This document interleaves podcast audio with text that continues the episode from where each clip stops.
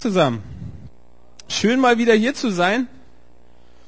Und äh, jetzt muss ich doch äh, euch, liebe Nördlinger, auch noch mal schnell lobhudeln. Total Hammer, voll gut, dass ihr, dass ihr in diesen Traum auch rein investiert. Vor ein paar, vor ein paar Monaten oder Jahren oder sonstiges haben sie selber irgendwie auch noch nie auf einer Bühne gestanden und meistern jede Herausforderung. Ich finde das total Hammer. Vielleicht geben wir noch mal einen Applaus, ja. Das ist richtig cool. Ja, manchmal geht's mir so, dass ich mir überlege, hey, wie cool hätte das oder muss das gewesen sein als Jünger von Jesus? So, ich stelle mir ab und zu so die Frage, wie ist es oder wie wäre das damals gewesen, selber so leibhaftig neben Jesus oder hinter Jesus hinterhergelaufen zu sein? So, ich meine, die Jünger, die haben ja ziemlich viele krasse, coole Sachen mit Jesus erlebt, oder? Wenn du da denkst so an die, die Zeit da, wo, wo Jesus auf dem, ja, viele Leute ähm, unterrichtet hat, gelehrt hat über, über längere Zeit und dann ähm, haben die nichts zu essen und dann macht Jesus aus, aus zwei Broten und fünf, fünf Fischen oder war es andersrum, das verwechsel ich immer, waren es fünf Fische und zwei Brote oder andersrum. Jedenfalls, er vermehrt das Essen krasse Sache, oder? Oder du bist dabei und, und äh, da, da kommt jemand Blindes auf Jesus zu und Jesus spuckt auf den Boden. Tatsächlich, lest eure Bibel, steht drin. Spuckt auf den Boden, macht aus, aus Dreck so eine Schlammpackung und schmiert es dem Blinden auf die Augen und dann kann der wieder sehen. Aber was mich fasziniert an dem Ganzen ist die Tatsache, dass die Jünger nie in diesem Zusammenhang irgendwie gesagt haben, hey Jesus, wenn du das nächste Mal irgendwie ein bisschen Zeit hast, zeig uns doch mal, wie man Brote und Fische vermehrt. Hat er nicht gemacht. Oder er hat, er hat nicht gesagt, oder sie haben nicht gesagt, Jesus, also diese Sache mit der Schlammpackung, das ist eine echt coole Nummer, das musst du uns mal zeigen, wie das geht. Bring uns das mal bei. Sondern was sie gesagt haben, komischerweise war, sie haben Jesus beten sehen. Sie haben Jesus beten sehen und in der Art und Weise, wie Jesus gebetet hat, wie er mit seinem Vater gesprochen hat, die Art und Weise der innigen Kommunikation, das war, das war Beziehung, das war so völlig anders wie das, was sie selber irgendwie kannten oder wie sie selber vielleicht auch gebetet hatten. Das hat was mit ihnen gemacht. Und eines Tages hat einer von den Jungs den Mut gefasst und hat gesagt, Jesus, lehr uns beten. Weil Johannes hat seine Jünger auch beten gelehrt. Zeig uns, wie man das macht. Zeig uns, wie man betet. Und wenig später im gleichen Buch, das war ein Vers aus Lukas, der, der erste Vers, Lukas 11, Vers 1, aber später dann in Lukas ähm, Kapitel 18, Vers 1, da geht Jesus dann noch auf eine ganz wichtige Sache ein, die mit dem Beten, die mit dem Bitten einhergeht. Und wir lesen mal diesen, diesen ersten Vers in Lukas 18, Vers 1. Und da heißt es, Jesus wollte seinen Jüngern zeigen, dass sie unablässig beten sollten, ohne sich entmutigen zu lassen. War hier schon mal jemand entmutigt? Hand hoch. Schon mal Entmutigung erlebt, schon mal erlebt, dass nicht alles ähm, so funktioniert, wie es zu funktionieren hat oder wie es laufen soll oder sonstiges. Bestimmt kennst du das selber. Aus deinem Leben so Momente, in denen gefühlt irgendwie die Hoffnung schwindet. So, wenn du dein, dein Hoffnungsbarometer ähm, ich weiß nicht, wo das heute rank, sein, sein Ranking hat, so wo das heute irgendwie steht, aber ich selber, ähm, ich kenne es aus meinem eigenen Leben.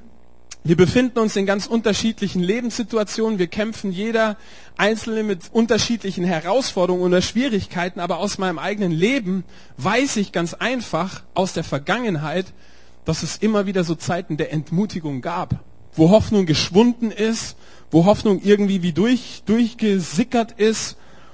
Ich kann mich erinnern damals, so ich war acht, neun, zehn Jahre alt und damals haben wir alle gekickt, oder? Echte Jungs haben alle gekickt und so habe ich auch gekickt und ich war, ich habe damals in so einem Dorf gewohnt und dann gab es diese Mannschaft aus der Stadt, aus der Stadt und die kamen punktuell immer mal wieder in unser kleines Dörfchen und gefühlt waren das alles Riesen. Die Jungs, die waren eigentlich nur zehn Jahre alt, aber die hatten alle Vollbart. So, und ich habe jedes Mal hatte ich, hatte ich furchtbar Schiss. Ich habe mir in die Hosen gemacht und hatte quasi nur eine dabei. So, ich habe mich gefühlt wie David gegen Goliath, aber nur habe ich leider keine Schleuder dabei gehabt. Habt ihr das schon mal erlebt so? Gefühlt? Wie das ist? wenn du, wenn du völlig entmutigt bist, oder so Zeiten in der Schule, da haben dann irgendwelche Lehrer haben mir irgendwelche Tests vorgelegt. Und ich dachte, hey, ist das Griechisch? Ist es Hebräisch? Ist es Suaheli? Oder ist es keine Ahnung? Ich wusste nicht, was da drauf steht. Ich habe nicht, ich habe überhaupt gar nicht verstanden, was die von mir wollten. So, das war damals, das war früher. Früher waren die Herausforderungen und die Schwierigkeiten kleiner, aber mir kommt es oftmals so vor, als wachsen die. Je älter du wirst, desto krasser wachsen die Herausforderungen. Stimmt das? So, und vielleicht ist es jetzt so, dass du in einer Situation bist und das sind finanzielle Schwierigkeiten oder Herausforderungen und du denkst dir so, hey, das wird von heute auf morgen wird sich das nicht verändern. Oder aber du kommst nach Hause und dein Heim, das ist irgendwie kalt, beziehungsarm und du musst irgendwie eine, eine Lösung oder einen Weg finden, damit umzugehen. Oder aber es ist, das, es ist so, dass du, dass du beim Arzt gewesen bist und der Arzt, der stellt dir eine total negative Diagnose und die zieht nicht nur dich runter, sondern die, das zieht deine ganze Familie mit runter. Es sind die E-Mails, wo du, wo du irgendwie die, die, die, die Sätze liest und du merkst, hey, irgendwas wird nach dieser E-Mail nicht mehr dasselbe sein. Irgendwas wird nach diesem Telefonat nicht mehr dasselbe sein. Die Sachen, die verändern sich, Träume zerplatzen, so deine, deine Gedanken, die, die, die kreisen wie wild und du, du merkst, hey, irgendwas verändert sich ganz grundlegend. Entmutigung geschieht ganz leicht in der Welt, in der wir leben, oder? Und immer wieder steht es Menschen förmlich ins Gesicht geschrieben, wie es ihnen, wie es ihnen wirklich geht. Sie, du, du guckst sie an und sie sagen dir, wenn du sie fragst, so hey, wie geht's dir? Sie sagen dir, ja, mir geht's eigentlich schon ganz gut. Aber wenn du, wenn du wirklich reinguckst in ihr Gesicht, dann siehst du Entmutigung, dann siehst du, nee, das stimmt überhaupt gar nicht. Und manchmal können wir das ganz gut verdecken, wir können das ganz gut verstecken. Manchmal ist der, der Blick aber einfach müde und distanziert und die ganze Körperhaltung, die zeigt dir, hey, die Person, die sagt zwar, okay, ich bin ermutigt oder mir geht's gut, aber wenn du wirklich reinguckst, dann stimmt das nicht. Als Menschen können wir also Hoffnung verlieren und vielleicht beschreibt es gerade deinen Zustand oder deine Situation. Und die Bibel oder die Schreiber der Bibel, die wussten das. Die wussten, dass wir als Menschen herausgefordert sind, dass, es, dass wir mit Entmutigung zu kämpfen haben und deshalb legt die Bibel da auch so einen großen Wert drauf und ermutigt uns immer wieder. Und das ist ganz spannend innerhalb der Bibel gibt es kaum ein Thema, wozu wir so stark ermutigt und ja, ange, angefeuert werden, wie im Gebet dran zu bleiben.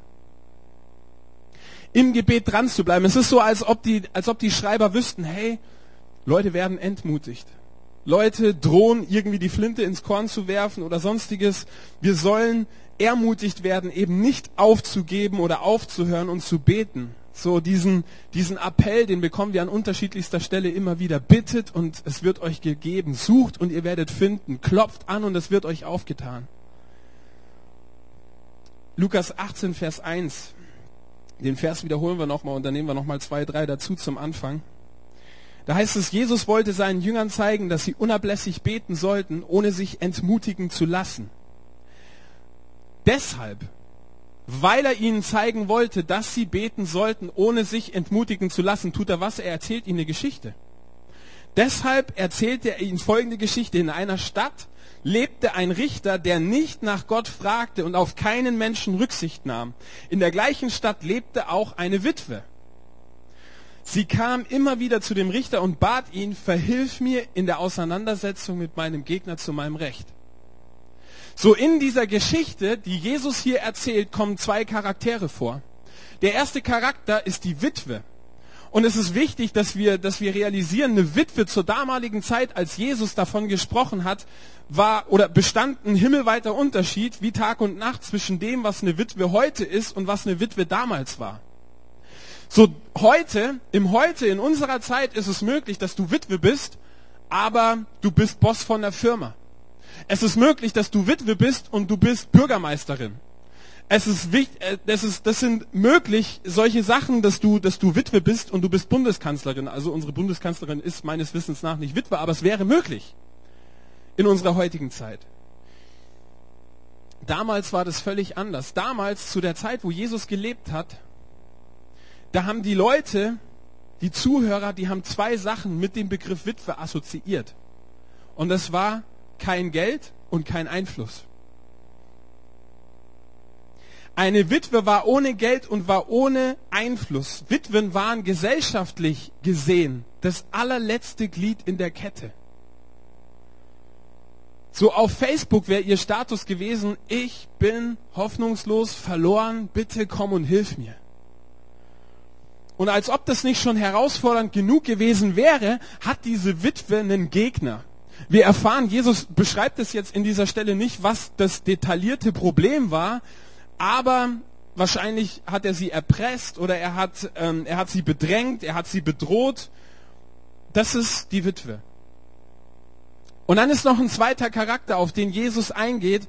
Und das ist der Richter, diese zweite Person in dem Gleichnis. Und ein Richter war zur damaligen Zeit ähm, eine sehr, sehr mächtige Person. Das ist auch heute noch so, aber damals war das noch extremer. Heute ist es so, dass ähm, ja es gibt unterschiedliche Abstufungen und es gibt unterschiedliche Gerichtshöfe. Ähm, damals war das Wort eines Richters wie das Gesetz. So das, was der gesagt hat, das ähm, wurde letzten Endes gemacht. Richter waren sehr mächtig. Und Jesus gibt noch zwei weitere spannende Beschreibungen zu diesem Richter. Und wir erfahren, er interessiert sich null für Gott. Ihm ist Gott total egal, wurscht. Und er hat überhaupt gar kein Interesse an Menschen. Hey, das ist eine absolut blöde Kombi. Wenn da jemand gesetzt ist, wenn da jemand Autorität über dein Leben hat, und er fürchtet Gott nicht und du interessierst ihn nicht. Das ist eine richtig dumme Situation. Menschen waren ihm egal. Eigentlich sollte dieser Richter Menschen helfen, ihr Recht zu bekommen, aber das fand nicht statt. Ironischerweise war es so, dass Gott die Richter in Israel immer wieder daran erinnert hat, dass sie sich um die Schwachen, um die Armen irgendwie zu kümmern haben. Im Alten Testament, da gibt es beispielsweise so eine Stelle, wo ein König Richter einsetzt und dann lesen wir dazu Folgendes in 2. Chronik 19, die Verse 6 und 7, da heißt es, und er sprach zu den Richtern, also dieser König, habt acht, was ihr tut, denn ihr haltet das Gericht nicht für Menschen, sondern für den Herrn und er ist mit euch beim Urteilsspruch. So sei denn der Schrecken des Herrn über euch, nehmt euch in Acht, was ihr tut, denn bei dem Herrn, unserem Gott, gibt es weder Unrecht noch Ansehen der Person noch Bestechlichkeit hey, wenn es irgendeine Person gibt, die verdient gehabt hätte, von dem Richter gehört zu werden, dann ist es diese Witwe, oder? Aber der Richter interessiert sich nicht für Gott, er interessiert sich nicht für Menschen und diese arme Witwe ist da, sie hat kein Geld, sie hat keinen Einfluss, sie hat keine Möglichkeiten. Und jetzt ist die, die brennende, heiße, spannende Frage folgende, wie hoch ist die Wahrscheinlichkeit, dass der Richter der Witwe hilft? Das war der Gedanke, das war die Frage, die sich die Zuhörer, die damals diese Geschichte gehört haben, die Jesus ihnen erzählt hat, was in ihnen ähm, gedanklich ablief. Wie hoch ist die Wahrscheinlichkeit bei diesem Zusammenhang, bei diesem Hintergrund der Geschichte, dass der Witwe geholfen wird? 10 zu, 10 zu 1, 100 zu 1, 1000 zu 1. Wahrscheinlich haben die Zuhörer gedacht, hey, die ist raus. Keine Chance. Die hat überhaupt gar keine Chance. Aber noch was fand statt die Zuhörer, Jesus erzählt diese, diese Geschichte Menschen, die entmutigt waren und es findet noch was statt. Die Zuhörer, die konnten sich mit der Witwe identifizieren. Die konnten sich da hineindenken. An dieser Stelle in der Geschichte findet, fing, es, fing der eine oder andere Zuhörer an, Dinge in diese Geschichte hinein zu interpretieren. Folgendermaßen. Schon mal ein Buch gelesen? Bestimmt, ne? So, wenn du ein Krimi liest, dann ist es doch so, dass du anfängst zu überlegen, wie der Krimi endet. Oder heute Abend, 20.15 Uhr, ARD, ZDF, Tatort. Was machen wir? Wir analysieren, wir kombinieren, wir versuchen herauszufinden, wer der Täter ist. Und die Zuhörer fingen an, in dieser Geschichte Vergleiche zu ihrer eigenen Situation herzustellen, frei nach dem Motto, ich habe Situationen in meinem eigenen Leben, wo ich entmutigt bin. Da gibt es Phasen, wo ich, wo ich wahrscheinlich bin wie diese Witwe. Da gibt es Phasen, wo ich keine Ahnung und keine Möglichkeit habe, kein, Umf kein, kein Einfluss auf mein Umfeld habe. Ich schätze mal, ich bin wie die Witwe. Wenn ich aber wie die Witwe bin, dann muss folglich Gott der Richter sein. Stimmt's? Dann muss Gott derjenige sein, der weit weg ist. Dann ist Gott derjenige, der überhaupt gar kein Interesse für mich und für meine Situation hat, weil er viel zu beschäftigt damit ist, den Rest der Welt zu managen. Und jetzt geht die Geschichte weiter. Die Witwe beschließt jetzt also, zu dem Richter zu gehen. Sie klagt ihm ihr Leid. Sie sagt ihm, hey, ich habe dieses und jenes Problem. Antwort, verschwinde. Da die Witwe allerdings überhaupt gar keine andere, keine andere Anlaufstelle hat, weil sie nirgendwo anders hin kann, kommt sie wieder und sie kommt wieder und sie kommt wieder und wieder und wieder. So, du musst dir vorstellen, der Richter ist irgendwie gerade ähm, mit seinem Einkaufskorb unterwegs und läuft über den Marktplatz, um irgendwie frisches Gemüse zu kaufen. Und sie ist da. Hilf mir! Der Richter ist mit seiner Frau irgendwie gerade beim Candlelight Dinner und wer läuft vorbei an dem, an dem, an dem Restaurant und klopft, klopft an die Scheibe? Die Witwe. Hilf mir. Wer ist mit seinen Kindern irgendwie auf dem Spielplatz und wer ist schon da? die Witwe. Sie verfolgt ihn. Sie ist wie eine Klette. Sie, ist, sie wird sein schlimmster Albtraum. Und sie ruft hinter ihm her. Und sie sagt, hilf mir, hilf mir, hilf mir, hilf mir. Tag und Nacht liegt sie ihm in den Ohren. Und jetzt passiert was. Schließlich erfahren wir was Spannendes über den Richter. In Lukas 18, 4 und 5 die Verse. Da heißt es, und er wollte lange nicht. Also der Richter wollte lange nicht. Danach aber sprach er bei sich selbst, wenn ich auch Gott nicht fürchte und mich vor keinem Menschen scheue, so will ich dennoch, weil mir diese Witwe Mühe macht, ihr Recht schaffen, damit sie nicht unaufhörlich kommt und mich plagt.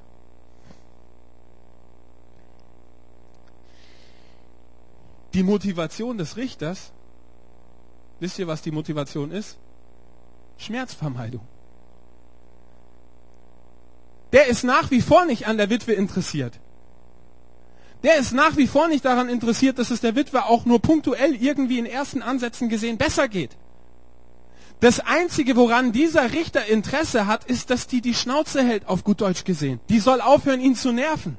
Die soll aufhören, ihm irgendwie Szenen zu machen. Das Ganze hat nach wie vor nichts mit Moral oder mit Berufung oder mit Liebe am Menschen oder am Nächsten zu tun.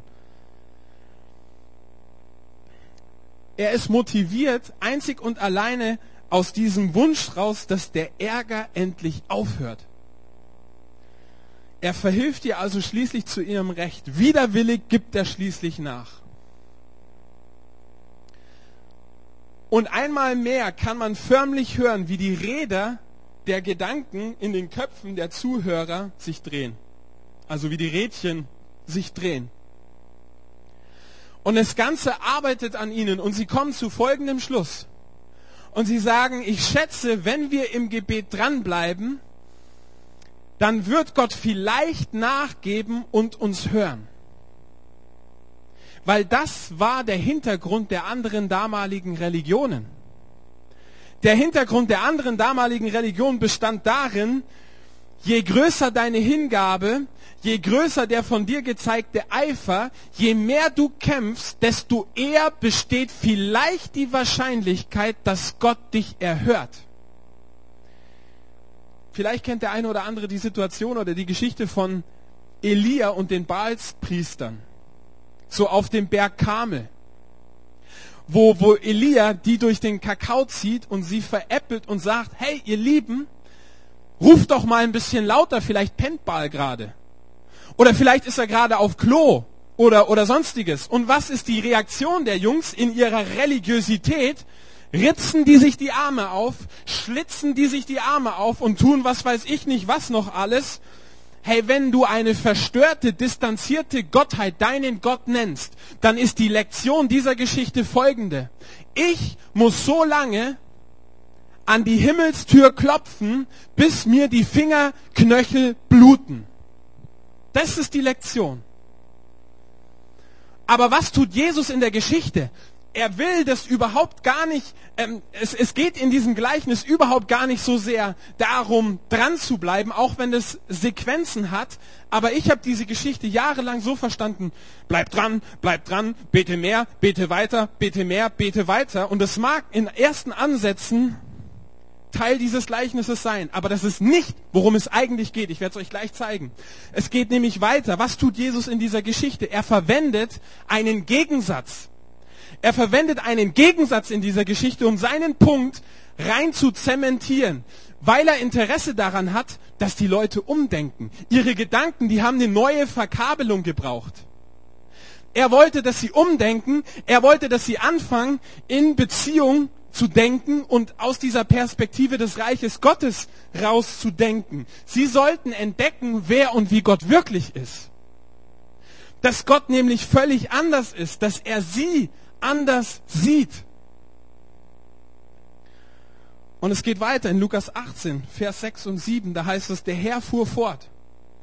Habt ihr darauf geachtet, was dieser Richter sagt, dem es überhaupt nicht um Gerechtigkeit geht? Und jetzt kommt's. Sollte da Gott nicht erst recht dafür sorgen, dass seine Auserwählten, die Tag und Nacht zu ihm rufen, und das ist dieser Vers, den, auf den haben wir uns spezialisiert. Da heißt es, das ist unser Appell, ich muss Tag und Nacht rufen. Wenn ich nicht Tag und Nacht rufe, dann wird Gott nicht hören. Aber das ist nicht der Fokus dieser Geschichte, sondern der Fokus liegt darauf, dass er sagt, und wird er sie etwa warten lassen? Jesus sagt, ihr seid vollkommen anders als die Witwe. Ihr seid völlig anders als die Witwe. Ihr seid Gottes heißgeliebte Auserwählte. Gott ist auf eurer Seite. Gott ist für euch. Gott wird euch nicht hängen lassen. Gott ist vollkommen anders als der Richter. Er ist nah, nicht distanziert. Er ist für dich, nicht gegen dich. Völlig egal, wer kommt. Er wird niemanden hinausstoßen, der zu ihm kommt. Schön, dass euch das so begeistert. Jesus lehrt über Gebet, indem er Gottes Charakter in Gegensatz stellt zu dem Fehlverhalten des Richters. Wenn du aus dieser Predigt nur einen einzigen Satz mitnimmst, über den du längere Zeit nachdenken möchtest, dann empfehle ich dir jetzt Folgenden.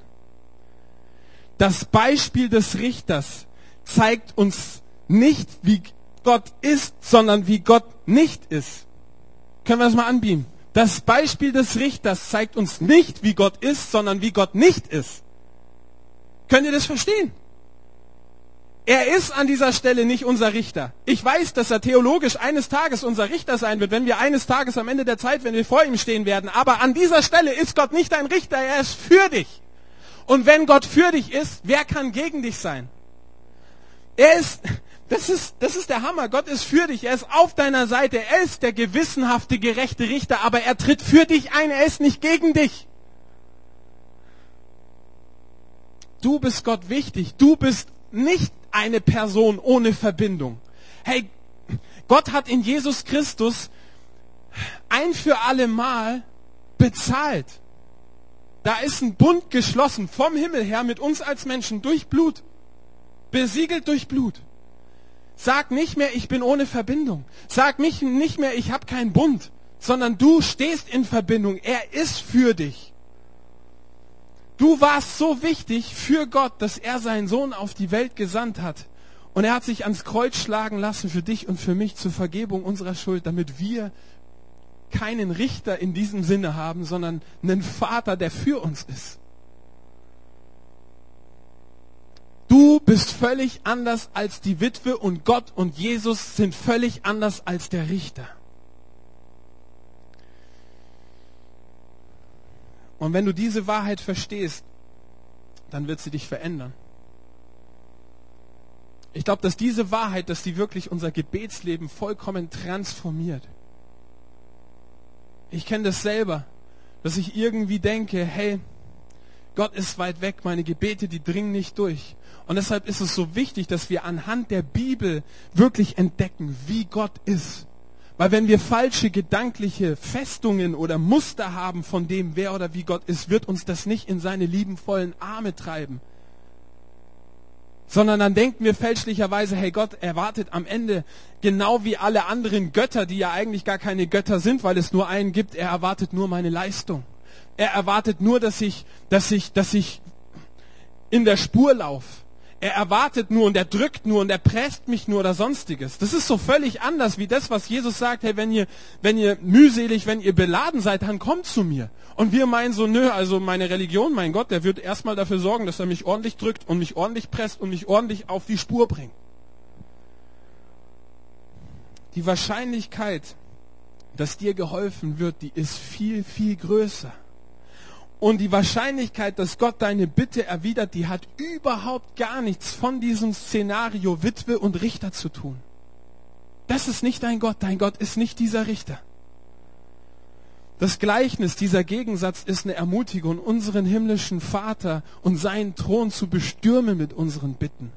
Weil er jemand ist, der uns erhört. Weil Gott Gebet erhört, ist es darüber hinaus auch gut und wichtig, immer mal wieder dran zu bleiben, wenn es ein bisschen länger dauert. Ich würde gerne schließen mit einer, mit einer total coolen Gebetsabenteuergeschichte, die ich gelesen habe. Und die handelt von zwei, von zwei Männern, Bob, Bob und Doug. Die haben amerikanische Namen, sind Amerikaner, deshalb für unsere Ohren, deutschen Ohren ein bisschen schwierig. Bob und Doug. Und Bob ist zum Glauben gekommen vor, vor kurzer Zeit. Und Doug, hatte Interesse an ihm und sagt, hey komm, lass uns, lass uns ab und zu treffen. Ähm, er hat ihn so ein bisschen gecoacht, er hat so ein bisschen ihm geholfen, ähm, so in, in den Glaubensfragen. Und eines Tages treffen sich die beiden wieder und Bob sagt, Bob ist total begeistert und sagt, hey, Doug, sag mal, stimmt dieser eine Vers? Stimmt dieser Vers, und er meinte diesen Vers, wo Jesus sagt, hey, alles, was ihr in meinem Namen erbeten werdet, das wird Gott euch geben. Und Doug ist so ein bisschen herausgefordert mit der Komplexität dieser Frage, weil er will das so in den theologischen Zusammenhang stellen und er sagt, ja, grundsätzlich stimmt es schon, aber wir müssen das in dem, in dem großen Kontext der Bibel sehen. Aber ja, es stimmt. Gott erhört Gebet. Gott erhört Gebet und Bob ist total begeistert und sagt, hey, dann fange ich jetzt an zu beten. Und er, er hat so die Idee und er sagt, okay, ich fange an und ich bete für Afrika.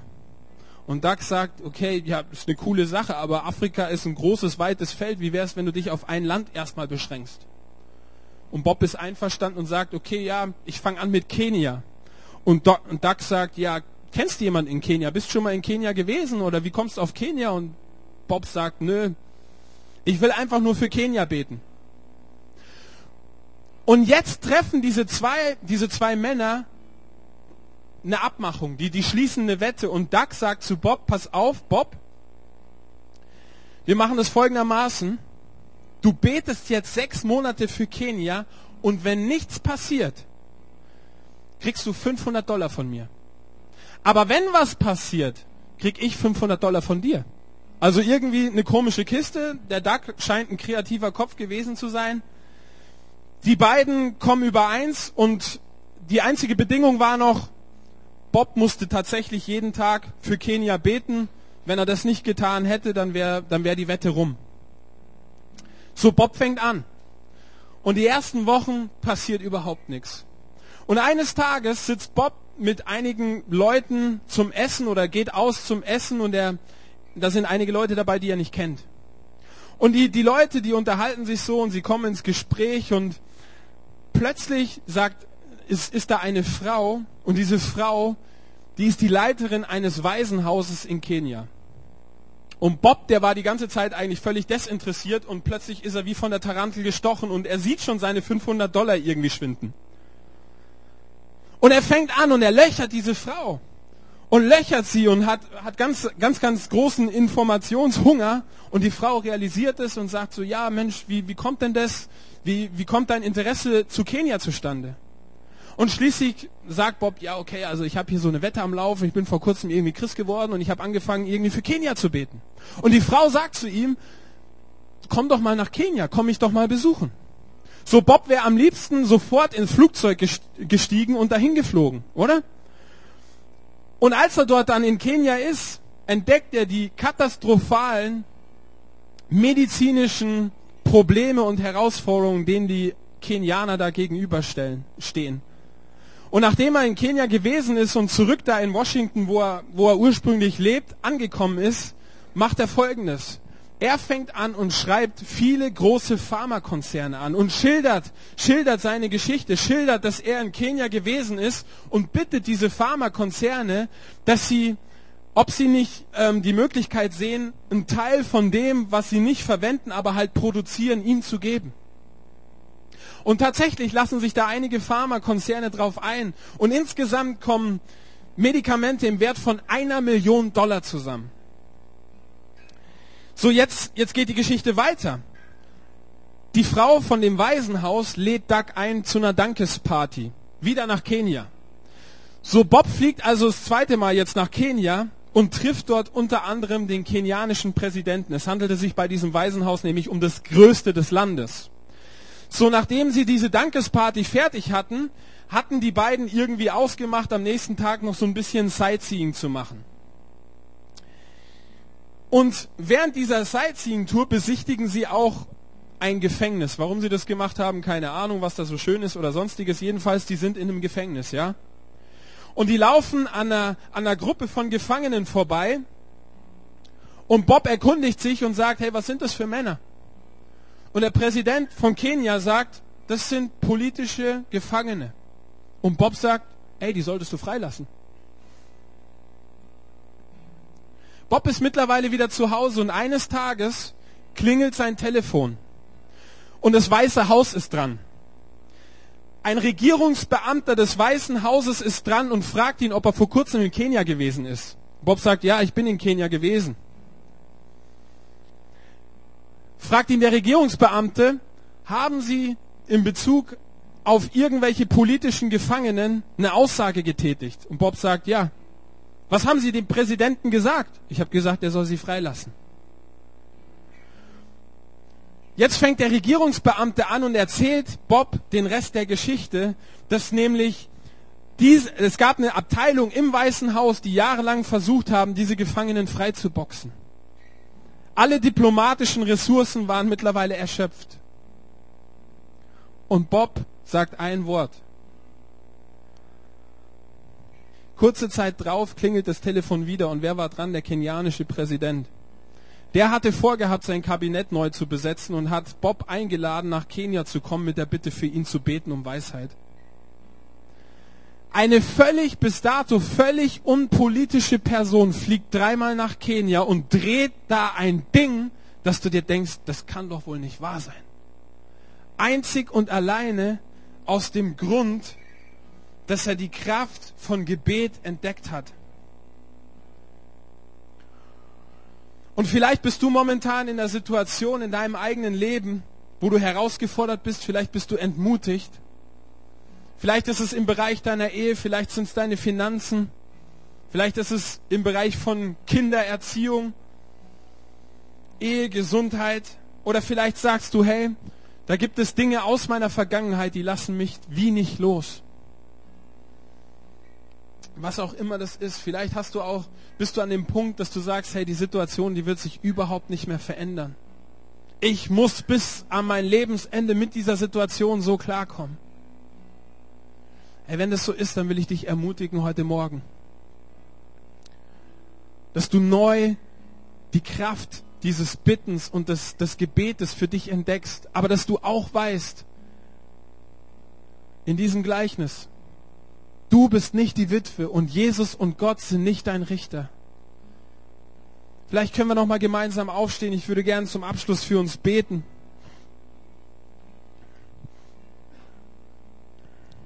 Lass uns doch mal die Augen alle schließen. Und während keiner umherguckt, möchte ich einfach diese Frage stellen.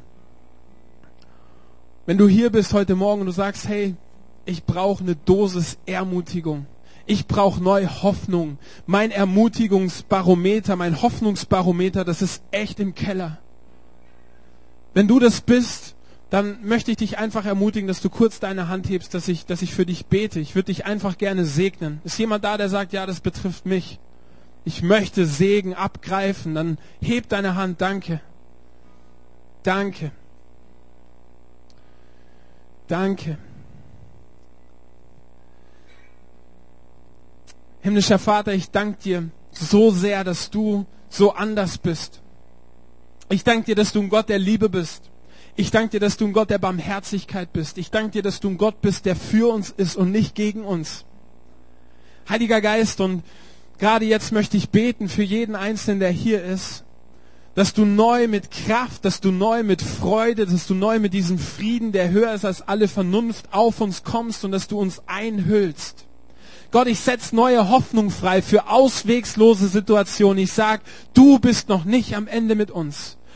Danke, Herr, dass gerade dort, wo Hoffnung wie am Ablöschen ist, Herr, dass da neu wirklich ja, wie Wind in diese Glut kommt und dass das Feuer neu aufflackert, Herr. Danke, dass du der Anfänger und der Vollender unseres Glaubens bist.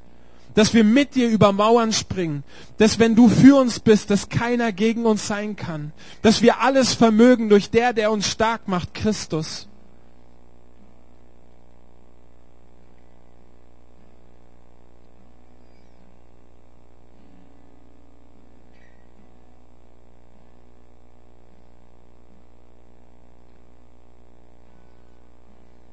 Ich werde so erinnert an ein Bild, was ich vor einigen Jahren mal hatte. Und da war eine Person und diese Person, die hatte ein fest verschnürtes Paket in der Hand. Und dieses Paket, das wurde in eine große Kiste gelegt und dann ging die Person weg. Und im Anschluss an diese Personen kamen andere Personen und die hatten so einen Holzdeckel und die hatten Hammer und die hatten Nägel und die schlossen diese Kiste zu. Und dann gingen die weg. Und einige Zeit ging ins Land und diese Kiste verstaubte. Und nach einiger Zeit kamen andere Personen und die hatten große Zangen in der Hand und die fingen an, Nagel um Nagel von diesem Deckel zu lösen. Und sie griffen in diese Kiste rein und sie zogen dieses Paket raus und sie entwickelten das und dann handelte es sich dabei um eine Steintafel und auf dieser Steintafel war ein Wort eingraviert. Vater. Und ich glaube, dass Menschen da sind heute Morgen und Gott möchte dein Vaterbild wiederherstellen. Da kamen Menschen, da kamen Situationen in dein Leben, die haben diese Kiste wie zugenagelt. Das können Leiter gewesen sein, das können andere Menschen gewesen sein, falsche, schlechte Vorbilder. Und das hat dazu geführt, dass du denkst, dass Gott nicht der Vater ist, dass dieses Vaterbild Gottes in deinem Herzen noch nie angekommen ist. Aber Gott sagt dir heute Morgen, hey, siehe, ich schaffe Neues. Es bricht was Neues auf. Siehst du es noch nicht?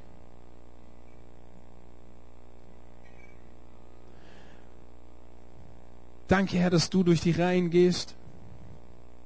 Danke, Herr, für deine Gegenwart. Danke für deinen Geist, der gerade jetzt wirklich hier ist. Danke, dass du Herzen berührst. Danke, dass du falsche Vorstellungen von dir niederreißt und dass du sie ersetzt in deiner Liebe mit Wahrheit. Herr, du sagst in deinem Wort, dass wir die Wahrheit entdecken und dass Wahrheit uns frei macht. Deshalb gehe ich an gegen jegliche Form von Lüge. Ich reiß alles nieder, auch in unserem Denken, was sich gegen diese Einfachheit deines Evangeliums richtet. Und ich preis dich, dass du anders bist. Und ich danke dir, dass du uns dienst.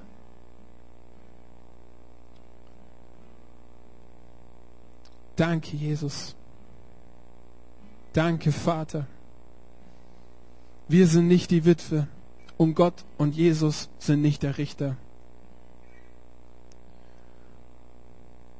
Amen.